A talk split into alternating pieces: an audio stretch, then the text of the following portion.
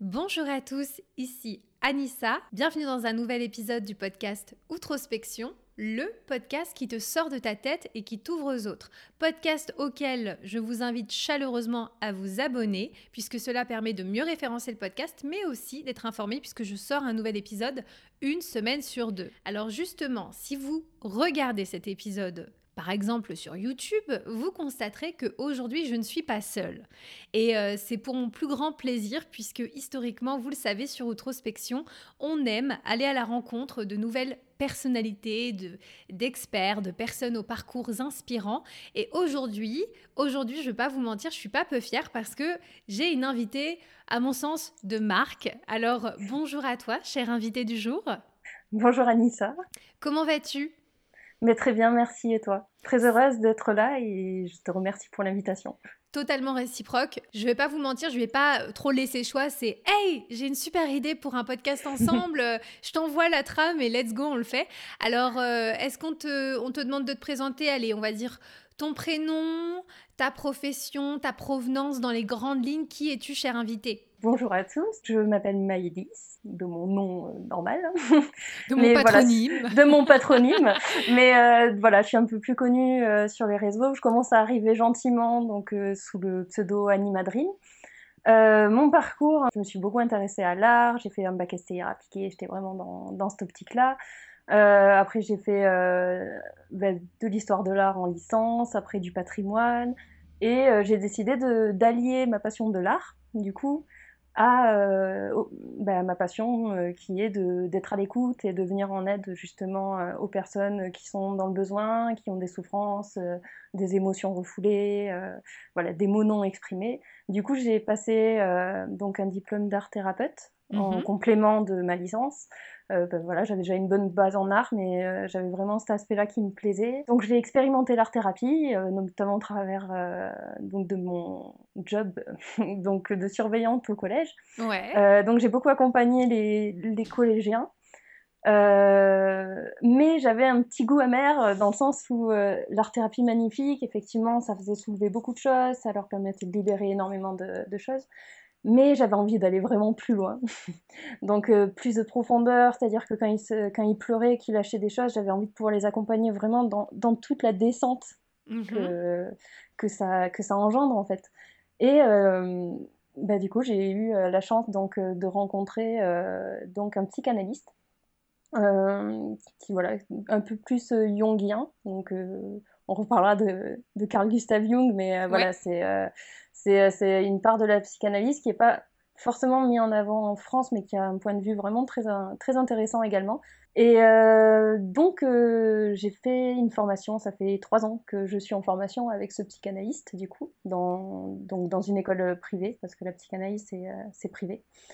Et donc, j'ai appris l'analyse de rêve. Mhm. j'ai appris donc vraiment utiliser des outils psychanalytiques pour aller vraiment plus loin, euh, des bases solides qui me permettent vraiment d'accompagner les gens différemment cette fois-ci. Pour mon plus grand plaisir parce que j'ai enfin trouvé la profondeur que je cherchais. Donc toi aujourd'hui tu accompagnes euh, des patients euh, en tant que psychanalyste mhm. et ta, spécialité on va dire c'est aussi l'analyse des rêves, c'est rentrer vraiment dans la signification etc. Et je trouve ça fantastique parce que c'est un exercice qu'on avait fait ensemble aussi. Avant ça peut-être on va, on va te demander tout simplement bah, de nous dire Qu'est-ce que c'est que la solitude et euh, est-ce qu'il existe différentes formes de solitude? Alors il y a toujours un peu une définition euh, globale de la solitude qui est euh, un état ben, justement où on se retire un petit peu du social, où on est isolé vis-à-vis d'autrui. Mais dans cet isolement, effectivement, il y a plusieurs formes de solitude. Et, là, on sort un peu plus du général pour rentrer dans le détail déjà, la solitude ne, sera pas vécue pareil par rapport à un caractère qui va être euh, introverti. Par exemple, un introverti, il est vraiment euh, habitué à vivre avec lui-même, à intérioriser euh, tout, toutes ses émotions, voire à les refouler vraiment profondément, mais il va pas exprimer à l'extérieur. Que l'extraverti exprime trop à l'extérieur, mais pas assez vers son intériorité. Il projette tout à l'extérieur. Et euh, je sais que notamment en thérapie, pour un extraverti, on va l'amener à un équilibre pour revenir vers son intérieur et l'introverti pour aller vers l'extérieur. Et, la solitude, du coup, n'est pas vécue tout à fait pareil, Mais en fait, on est seul, surtout à l'adolescence. Je sais qu'il y a beaucoup de personnes qui, expérimentent la solitude à l'adolescence, dans le renfermement dans la chambre, euh, en s'isolant des parents, il y a une forme de rébellion. Mais euh, c'est pareil, c'est une solitude où, l'adolescent va s'occuper avec euh, d'autres choses. Donc il va y avoir le téléphone, il va y avoir les séries, l'ordinateur. Donc c'est pas vraiment une solitude profonde, c'est être seul, effectivement. Mais on n'est pas encore dans la solitude dont on veut parler finalement aujourd'hui. La vraie solitude, elle fait, elle fait peur. Euh, on se fuit énormément vis-à-vis d'elle. J'ai quelqu'un de donc euh, une connaissance qui, a abordé justement la solitude avec euh, et les raisons qui pouvaient nous effrayer dans cette solitude avec une belle vision, je trouve, dans le sens où fait ça nous ramène au stade de l'enfant de la punition, de l'abandon quand on te dit pars dans ta chambre, va seul, euh, va seul dans cette chambre euh, réfléchir sur toi. Ouais, c'est terrible euh, cette phrase. C'est terrible cette phrase parce qu'en fait, il n'y a pas un éveil à soi, la solitude n'est pas présentée comme quelque chose de beau, mais comme une hmm. punition, comme quelque chose de punitif. Et, et inconsciemment, l'enfant sait que s'il y a une solitude profonde, euh, il reconnecte avec euh, l'abandon, le rejet, euh, toutes ces blessures enfantines en fait qui, qui, nous animent et qui sont, et qui sont dramatiques au final parce que dans l'éducation générale, la solitude c'est une punition, c'est pas c'est pas quelque chose de beau en fait parce que c'est une belle chose. C'est elle contient un peu tous les secrets que qu'on ne veut plus voir, qu'on ne veut pas voir. Euh, la vérité sur soi, notre authenticité, elle est vraiment euh, à trouver dans cette solitude. Et, c'est quelque chose de merveilleux à faire. Mais c'est super intéressant parce que, euh, hélas, comme tu dis, il y a, aussi une perception de notre part que la solitude, c'est un endroit terrifiant où on veut pas être, on veut pas se trouver. Et en plus, c'est peut-être aussi une petite, un petit distinguo que j'aimerais faire à ce stade, c'est que évidemment, il y a les gens qui vont être seuls. Euh, physiquement, géographiquement, etc. Mm. Et il y a des gens qui vont se sentir seuls, et ça, mm. indépendamment de leur situation géographique ou du fait d'être entourés. Et en fait, euh, il y a... après, on rentre dans, dans, le caractère solitude choisie, solitude subie. Mm. Et aujourd'hui, on va encore plus profondément, les amis, ceux qui m'écoutent encore, c'est que je cherche, moi qui suis euh, un peu une, sauvage, hein, je, je, je, le reconnais, j'aime bien ma tranquillité, j'adore passer du temps tranquille euh, pas avec les gens. Je ne ferai pas des vacances avec une bande de 15 potes, par exemple. Euh, mais je, me suis moi-même interrogée sur... Euh, ok, je crois que je suis quelqu'un qui aujourd'hui accepte sa propre compagnie. Je crois que je suis quelqu'un qui est relativement à l'aise avec le fait d'être seul, de faire des activités seul. Je peux m'inviter au resto, boire un verre. Mais est-ce que je suis vraiment à l'aise avec le fait d'être seule, sans distraction, sans rien. Et là, en fait, je me suis rendu compte qu'il y avait un autre niveau de solitude qui mm. euh, peut-être me faisait euh, un peu peur parce que, euh, ok, faire de l'introspection pour moi, c'est une première étape, tu vois, le fait de réfléchir sur moi-même, de m'interroger. Mais en fait, il y a, toujours quelque chose qui me ramène à la, aux autres, tu vois, mon mm, mm. La télé, euh, les séries, tu vois, même si je suis seule complètement comme un rat mort, j'ai toujours des choses qui me ramènent aux autres. Et je me suis rendu compte que finalement, peut-être que c'est ça la vraie solitude qui fait peur à tout le monde, parce qu'il y a plein de gens qui sont hyper autonomes, hyper mhm. indépendants, mais est-ce qu'on est tous capables vraiment de faire face à cette face-là de la solitude? Alors, on est tous capables, on a tous la capacité à le faire, mais euh, c'est plus une question de, volonté, de se retrouver face à, face à elle, au final, qui est, qui est la question. En fait, la solitude fait peur. Alors, euh, c'est intéressant parce que l'humain a quelque chose de, merveilleux, c'est qu'à la fois il aime, il aime son indépendance, il aime être seul, mais à la fois il ne supporte pas la solitude. Vraiment, la solitude profonde, il la supporte pas parce que euh, bah, ça ramène à des choses aussi euh, très ancrées. On sait qu'on voilà, on sait que malgré tout, tout ce qu'on qu'on pourra vivre et, et, toutes les choses qu'on pourrait avoir autour de nous, on sait que notre finalité, elle, sera, se fera seule, le départ de cette, de terre se fera seul. et ça a une connotation vraiment, vraiment triste, un peu amère et, et qui, ouais, un peu nostalgique, mélancolique. Euh, il y a vraiment quelque chose de. Ben, un peu qui gravite autour de ce mot solitude, pas forcément très positif, quoi. Je pense que l'homme et l'humain en général a, a vraiment ce besoin d'être, de sentir aimé ou reconnu. Et, et au bout d'un moment, la solitude, et ça je l'ai vu aussi expérimenter, que ce soit avec les patients, c'est pas pour rien qu'il y a des patients, qu'il y a des petits, la solitude a ses limites.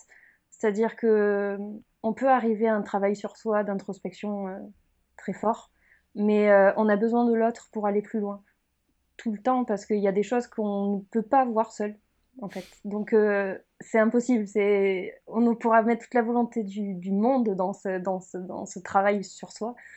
Euh, l'autre apporte vraiment un regard et un recul que on ne peut pas euh, développer. Je suis 100% d'accord. Et c'est vraiment euh, pour ça aussi que j'ai créé euh, Outrospection, parce qu'en fait, je crois que j'étais dans une phase où j'avais passé tellement de temps avec moi-même à me remettre en question, à tout remettre en question, euh, qu'à un moment donné, je me suis dit, il faut que tu confrontes un petit peu ce que tu sais, ce que tu as vu, ce que tu penses aux autres, et que tu ailles un petit peu nourrir ton intérieur avec un peu de, de l'extérieur ou de l'intérieur des autres, parce que j'avais le sentiment que j'avais une part de, de, l'équation, mais pas la totalité. Complètement. Et puis la, la diversité, l'échange avec l'autre, c'est un cadeau, en fait. Même, même dans les choses les plus sombres qui, qui nous arrivent et, qui, peuvent, qui peuvent se présenter, il y a un apprentissage magnifique qui se fait. C'est euh, on apprend sur soi à chaque fois. L'autre est un miroir incroyable, donc qui hmm. permet vraiment de, de se développer et d'évoluer constamment. Le mieux encore, c'est d'ouvrir son champ de vision à, un maximum de, jamais rester dans une case, dans quelque chose de fermé euh, de l'esprit, parce que ça, c'est un drame pour notre, pour notre monde que de rester sur ses acquis. Vraiment ouvrir à toutes les cultures, toutes les, ce que j'aimais beaucoup, notamment dans le psychanalyste euh, Jung, enfin, Jung, Carl Gustav Jung, donc c'est un psychiatre suisse. Euh, en fait, il est allé à la rencontre de tous les peuples premiers, en fait. Il est allé dans cette curiosité, au-delà de, de ce qu'il connaissait de la religion, de, de, de, la société, de ce qu'on lui avait enseigné, euh, ce qu'il a pu voir enfant dans son éducation. Il allait chercher ailleurs, et c'est cet ailleurs qui lui a permis de, mettre le doigt sur, euh, sur euh, des choses qui, qui n'étaient pas encore révélées dans le domaine de la psy, et, et qui les a développées justement mais c'est l'autre qui lui a permis de faire ça. Eh bien, c'est important aussi de le rappeler parce que ce qui fait un peu peur, et tu sais, je le vois avec ma communauté quand on parle de la solitude, c'est qu'il y a les grands amateurs de solitude qui, euh, à un moment donné, euh, n'ont plus envie de se reconnecter à l'autre tant ils sont bien dans cette solitude qu'ils mm, ont mm. à un moment donné choisi. Comment t'expliques ça? Parce que la solitude choisie n'est pas confrontante. Ah parce que parce qu'on sait, euh, on sait ce qui se passe, on est dans, notre, dans une, forme de zone de confort qu'on connaît, on se connaît un peu soi, donc euh, on peut, on peut s'anticiper, mais on ne peut pas anticiper et contrôler les réactions de l'autre et, et, ce qu'il va nous apporter, que ce soit dans le positif ou le négatif.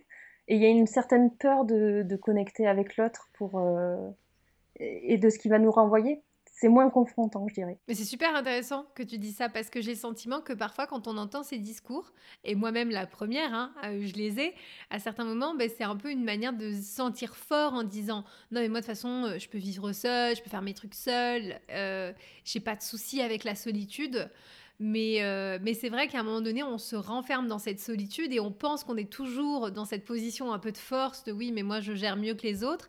Mais en fait, ce que tu dis, c'est qu'il y a aussi, c'est aussi rassurant de plus avoir à se confronter euh, à l'autre.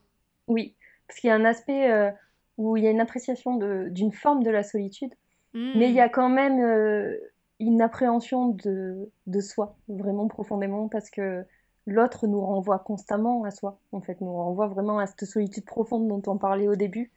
Et, euh, et en fait, je pense que quand on se coupe un petit peu de l'extérieur, c'est parce qu'on a peur justement de que l'autre nous ramène sur, euh, sur nous-mêmes et sur euh, bah, ce qu'on n'a pas envie forcément de, de voir et d'aller chercher.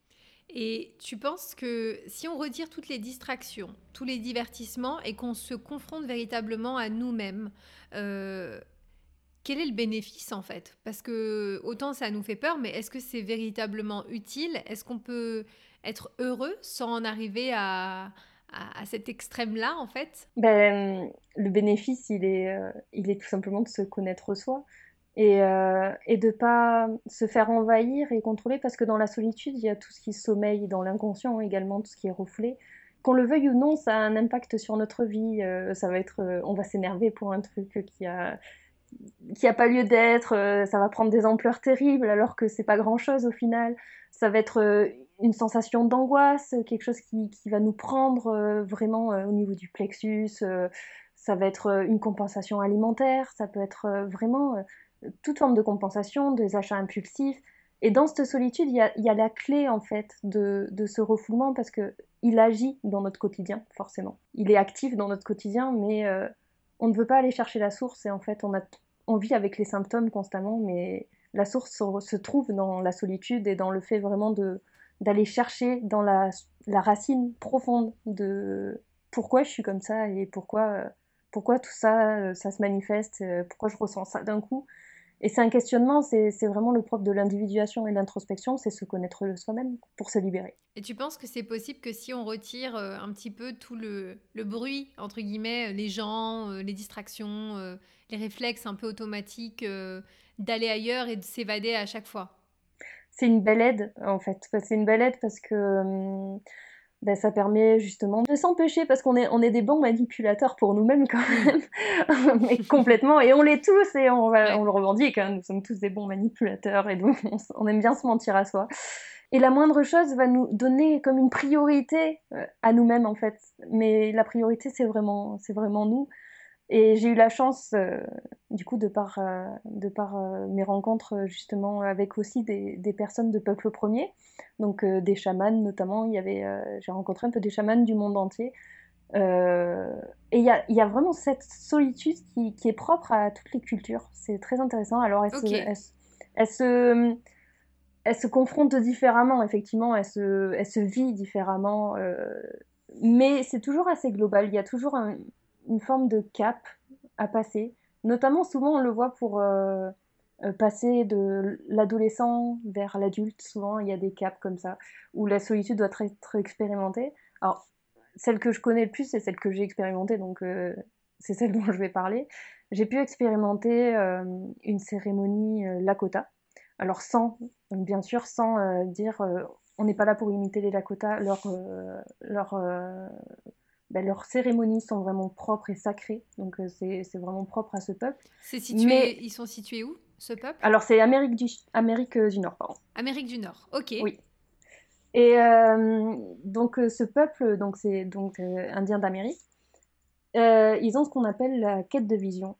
La quête de vision, c'est quatre jours et quatre nuits sans manger et sans boire, du coup, seul en pleine nature, avec rien autour. C'est et qui dit seul en pleine nature, dit seul avec sa vraie nature, en fait. C'est ça qu'ils expliquent. Sa nature profonde.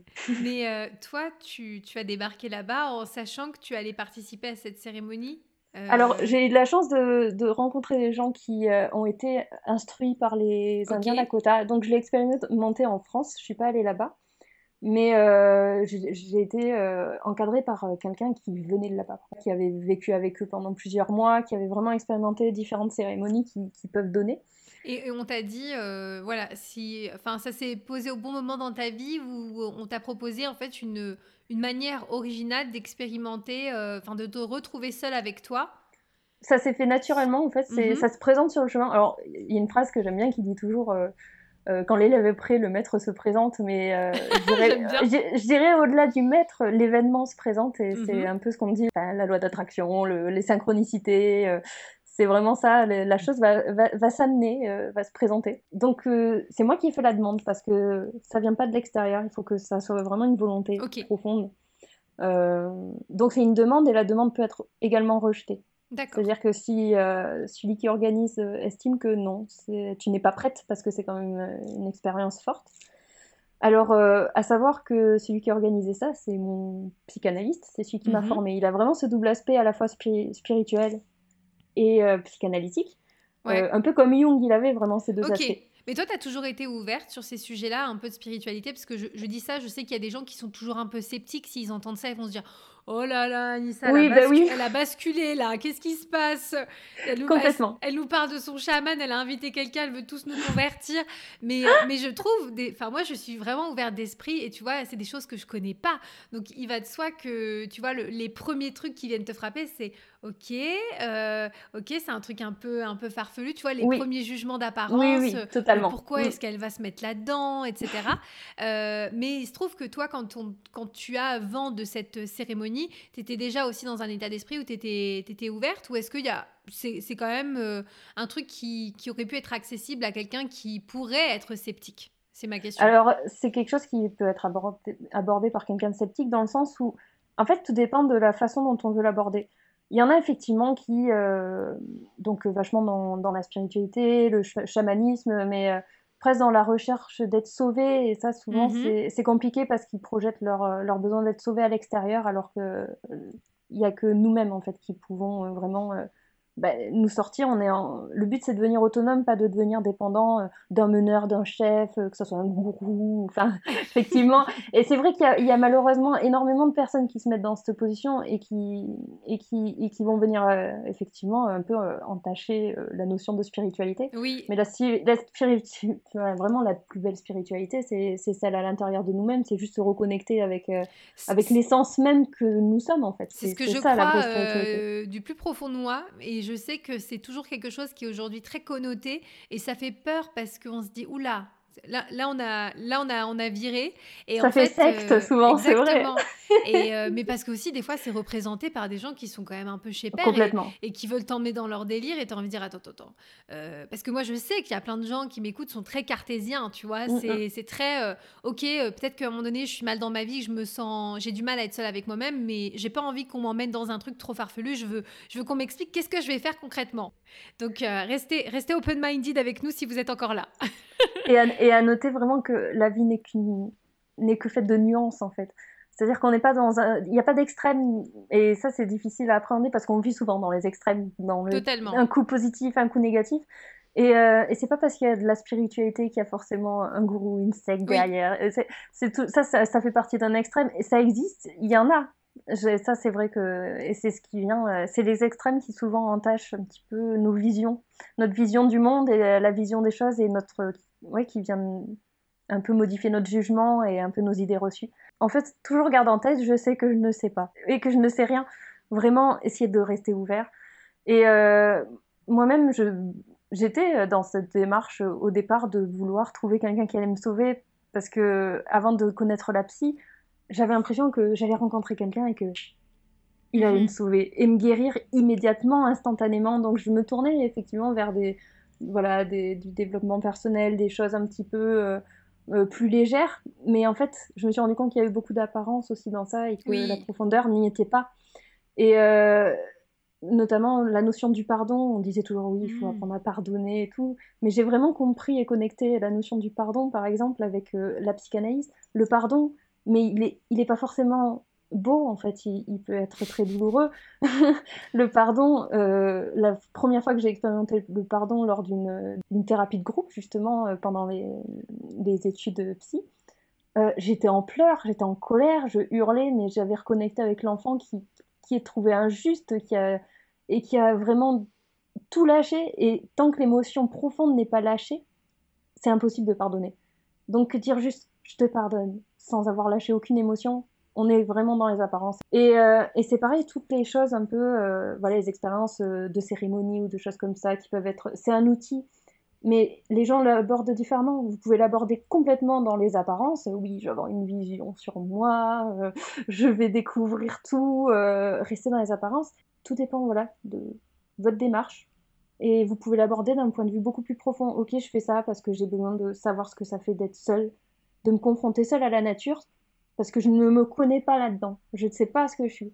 Donc euh, c'est vraiment, moi je l'ai abordé plus dans cette deuxième démarche en fait. Vraiment de me dire, ok, bon, en plus sans manger, sans boire. Ok, bon, là on me coupe vraiment. Mais, euh, c'est super intéressant parce que moi je sais que visiblement je, suis mauvaise quand je suis fatiguée, quand j'ai faim et quand j'ai froid. Avec ma copine Pauline on appelait ça les 3 F. Et là c'est zone rouge, quand les trois sont attaqués, euh, je deviens une autre personne, elle devenait une autre personne. Mais c'est pour ça que c'est super intéressant. Tu dis dans la nature, sans manger, mm. sans boire. Euh, et c'est connecter cet autre visage que nous fuyons constamment. Bah Pourquoi il existe ce visage? C'est qu'il a une raison. Euh, il a une raison d'être, une raison d'existence. Et en fait, on va tendance à le vouloir l'apaiser en lui donnant ce qu'il a besoin. Et là, c'est une coupure complète. C'est vraiment. Euh, après, pas besoin de le faire en cérémonie, mais c'est vraiment quelque chose à faire dans un cadre avec des personnes de confiance, mais se permettre au moins une fois dans sa vie d'expérimenter ça. Euh, ça, apporte une autre vision. Je me rappellerai toujours aussi des apparences. Quand, quand mon psychanalyste euh, m'a dit au revoir avec les, personnes pour me laisser sur, euh, sur le lieu de la nature, je disais ah et tout, allez, salut et tout. quand ils sont partis, je me suis enfermée dans ma tente, j'ai pleuré. tu t'es dit ça va être long, non? Dit Ça va être long. Quatre, ouais. Quatre, oh là là. Et je me suis dit, je suis toute seule, je suis dans un, espace de nature, je connais pas. Euh, il y a tous les animaux de la faune sauvage. Euh, je vais ouvrir la tente, je vais tomber sur un, serpent. Euh, je me suis, mais toutes les peurs refoulées, toutes les peurs qu'on ne voit pas et auxquelles on n'est pas confronté d'habitude. Personne, personne à qui parler, personne à qui, à qui débrief le moment. C'est ça. On est obligé de, de, de, vivre avec soi, avec ses peurs et de s'adapter en fait et s'adapter c'est adapté en, connectant cette solitude et en disant, ok, dans la solitude, qu'est-ce qui remonte? Pourquoi? Alors le but, c'est de réfléchir. Quand ça se présente, profiter du temps. On n'a pas le boulot. On n'a personne à qui on doit répondre, à qui euh, on doit parler. Euh, on n'a rien à faire. On n'a que quatre jours.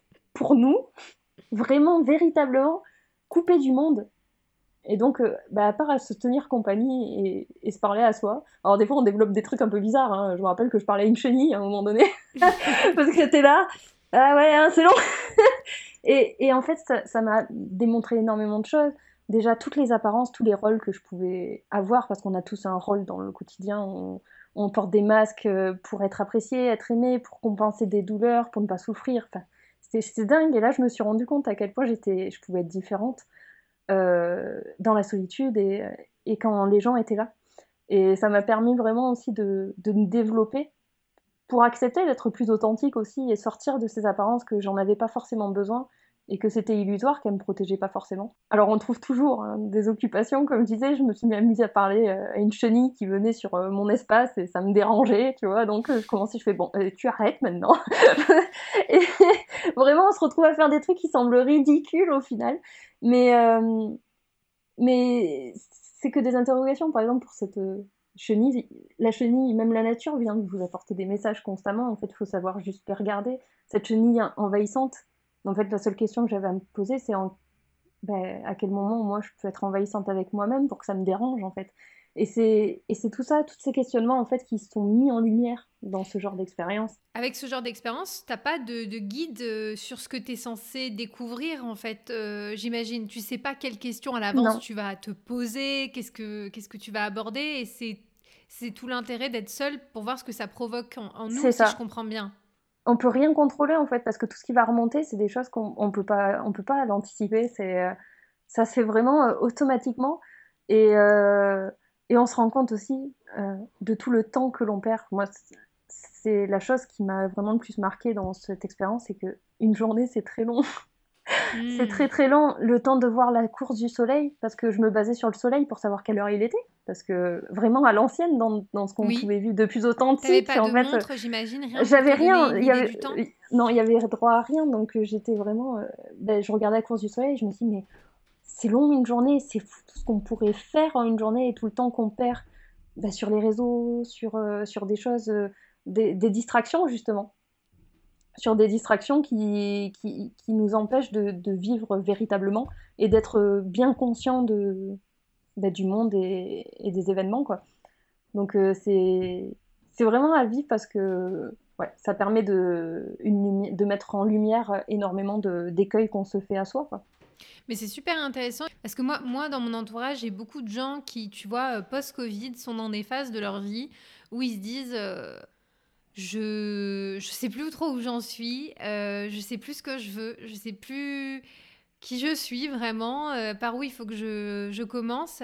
Est-ce que tu dirais que la solitude et la vraie solitude avec soi peut être une, étape ou un premier élément de réponse vers un mieux-être pour comprendre. Je pense que c'est ça qui est le plus difficile, c'est quand tu sais que ça va pas, mais que tu sais pas pourquoi ça va pas. Et comme tu dis, c'est dans ces moments-là qu'on aimerait avoir une solution euh, euh, immédiate, quelqu'un qui vient euh, nous sauver, un truc un peu magique, et qu'en fait tu te rends compte que c'est de l'intérieur et que c'est pas, ça se solutionne pas si vite que ça. C'est exactement ça. Mais déjà, je te remercie de mettre ça en avant parce que c'est c'est hyper important, notamment c'était post-Covid, post-confinement, il y a beaucoup de choses qui se sont passées dans ce sens-là. Parce que par le confinement, l'enfermement et justement l'isolement, il y a plusieurs personnes qui ont pu toucher du doigt un petit peu leur authenticité et, se rendre compte en fait que ben, leur vie n'était peut-être pas du tout euh, adaptée à ce qu'ils étaient profondément et que tout ça avait été construit pour faire plaisir peut-être à, des parents, oui. pour euh, pour euh, voilà pour se donner une image, une bienséance, pour euh, pour se sentir en sécurité financière. et en fait, d'avoir touché à la solitude, c'est ce qui est effrayant aussi, c'est que ça déconstruit. C'est ça, ça, invite à une déconstruction de ce qu'on a bâti et qui n'était pas forcément juste pour nous. Et c'est souvent ça qui est effrayant et que les gens ne veulent pas ressentir. Mhm alors que c'est essentiel pour, euh, bah, pour pouvoir vivre et se sentir bien avec soi.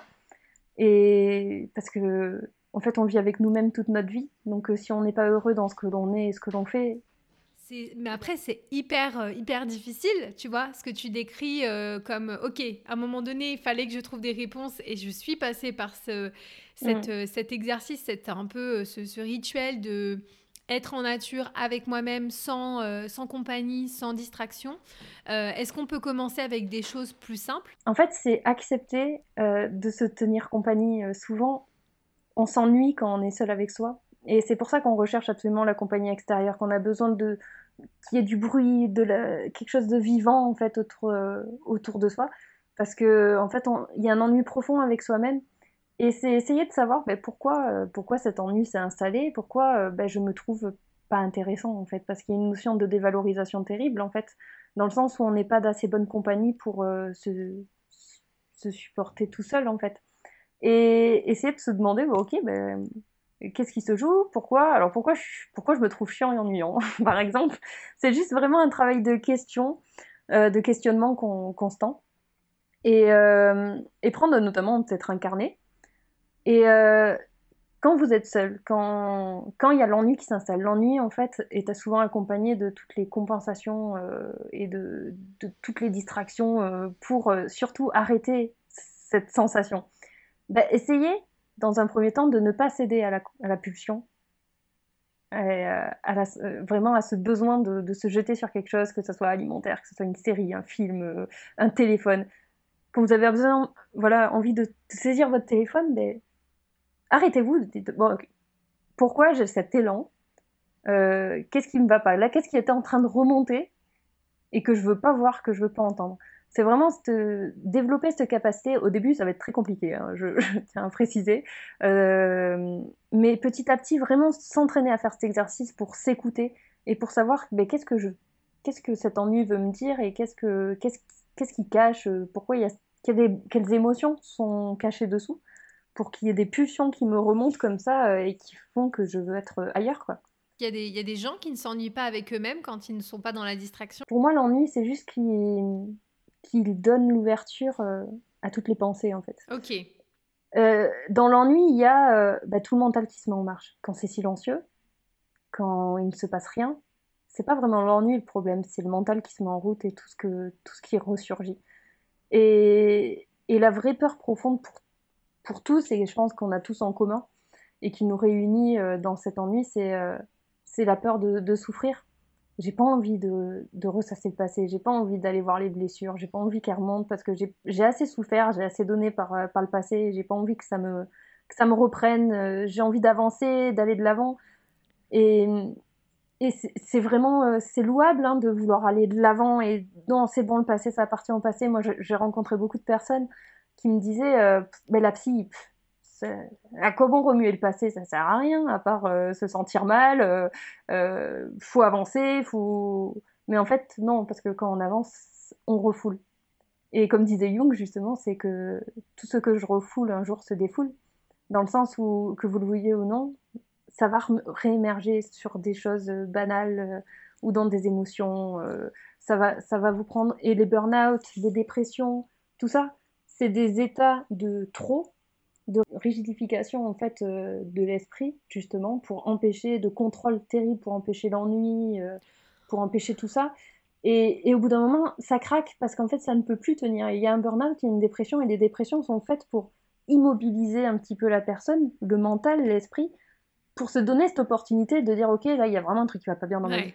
Je, je, moi, tu sais, je l'apprends tous les jours depuis, euh, depuis mon burn-out. En fait, je, je suis en train de comprendre des trucs qui, comme tu dis, ont une origine qui est tellement vieille, euh, qui explique que c'était presque couru d'avance que j'allais me retrouver dans cette situation, tant euh, je n'avais absolument pas mis de la conscience sur ces choses-là. Et en fait, euh, c'est aussi pour ça que j'aimerais rendre à la psychanalyse, et on parlera un petit peu, juste pour ceux qui connaissent pas rapidement, des différences, parce que que vous sachiez, les gens connaissent énormément Freud, et, et, voilà, il y a, y a, aussi peut-être parfois une une connotation assez péjorative de la psychanalyse parce qu'on pense au, psycha au psychanalyste euh, qui fait des mm -hmm, tu sais, qui t'écoute pas vraiment. Alors qu'en réalité, euh, moi, c'est vrai que je suis plus de la branche aussi Jung pour ce que j'en connais. J'apprécie aussi cet aspect, euh, aller justement euh, créer du lien par rapport à des choses parce que ça nous laisse une empreinte et en fait ça explique aussi euh, euh, pourquoi on, est certains moments dans l'évitement, pourquoi au contraire on est dans, les extrêmes, pourquoi on vit de telle ou telle manière, pourquoi on fait tel ou tel choix de, carrière et, je trouve ça fantastique parce que moi je, je trouve qu'en tant qu'individu on est un petit peu comme un espèce de euh, comment je pourrais dire ça, tu sais, de, cadenas à code qu'il faut arriver à un petit peu à déchiffrer pour euh, percer certains secrets. Et que bah, chaque chose, que ce soit à travers une thérapie, de la psychanalyse, euh, que si vous êtes plutôt, on va dire, vous, préférez faire les choses par vous-même, vous achetez des bouquins ou quoi, tout ça pour moi ce sont des outils.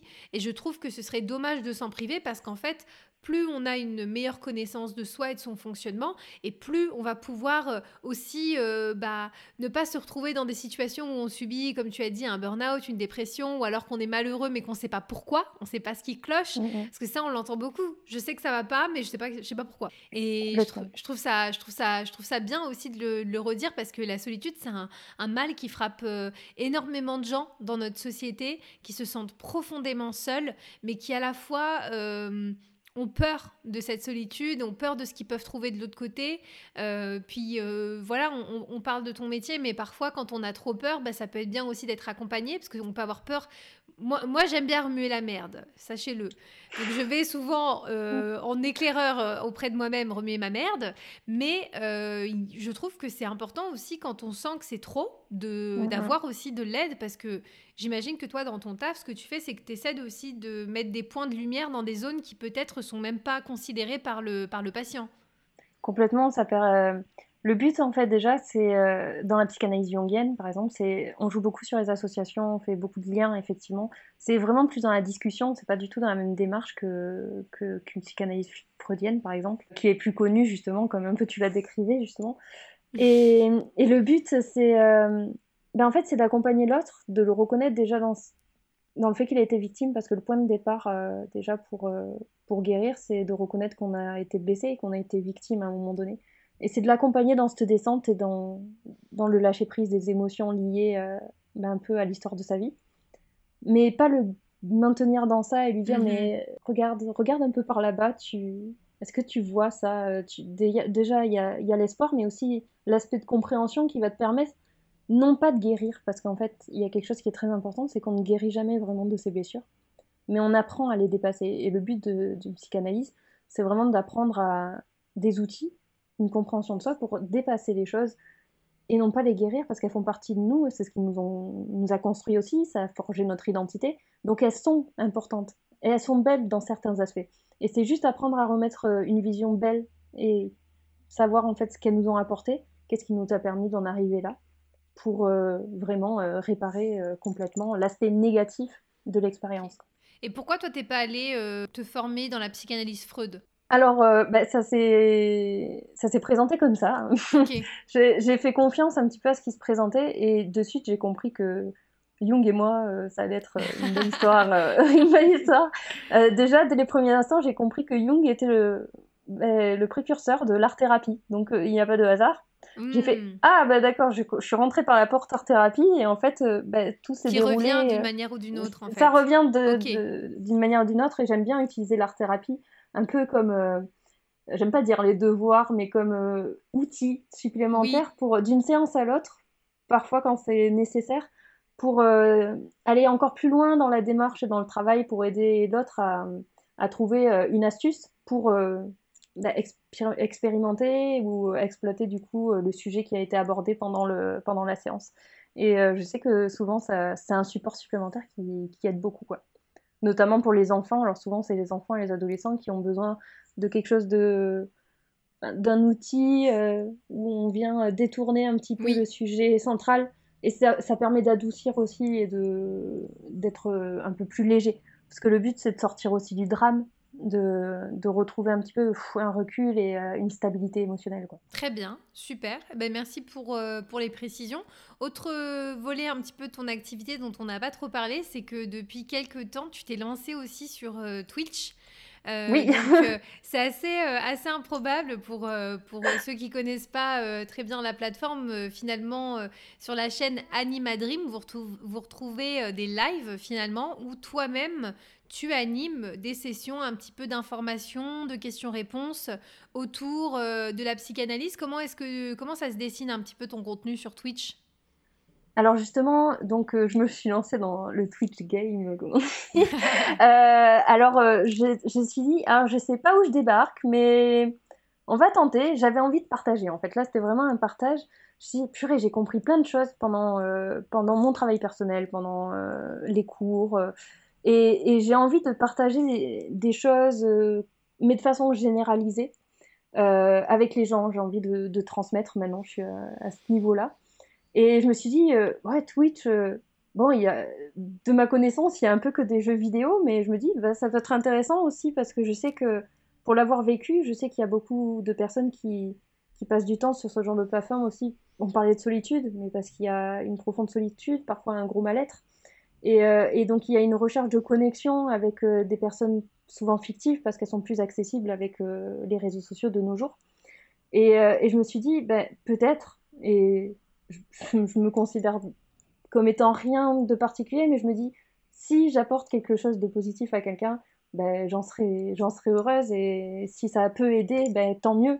Euh, j'en suis vraiment à ce stade, non pas que je veux prôner une information, parce que comme je dis toujours, euh, j'ai zéro vérité euh, absolue, il n'y a pas de vérité absolue, il y, a plusieurs formes de vérité selon notre éducation, notre vécu, nos origines, c'est voilà, il n'y a rien, rien d'arrêté.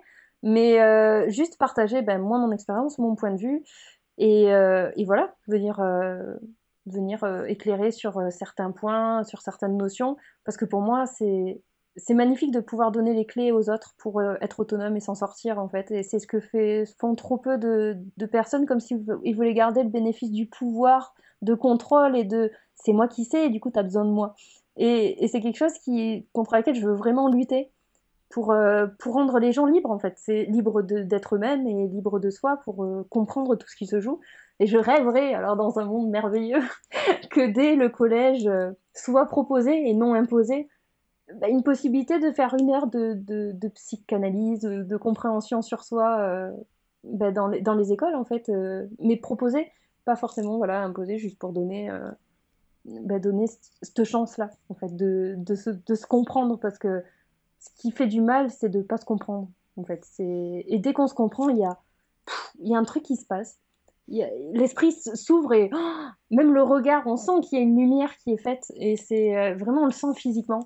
Et, ça, c'est d'un apaisement euh, immense, quoi. Alors effectivement, sur, euh, sur Twitch, par contre, je fais de l'information, comme tu disais. effectivement, je, pour les thérapies individuelles, c'est-à-dire que je ne vais pas faire du détail, parce que le but c'est que tout le monde puisse participer, que tout le monde se sente euh, à sa place et pas de focaliser sur euh, une personne et du coup oublier le reste du live.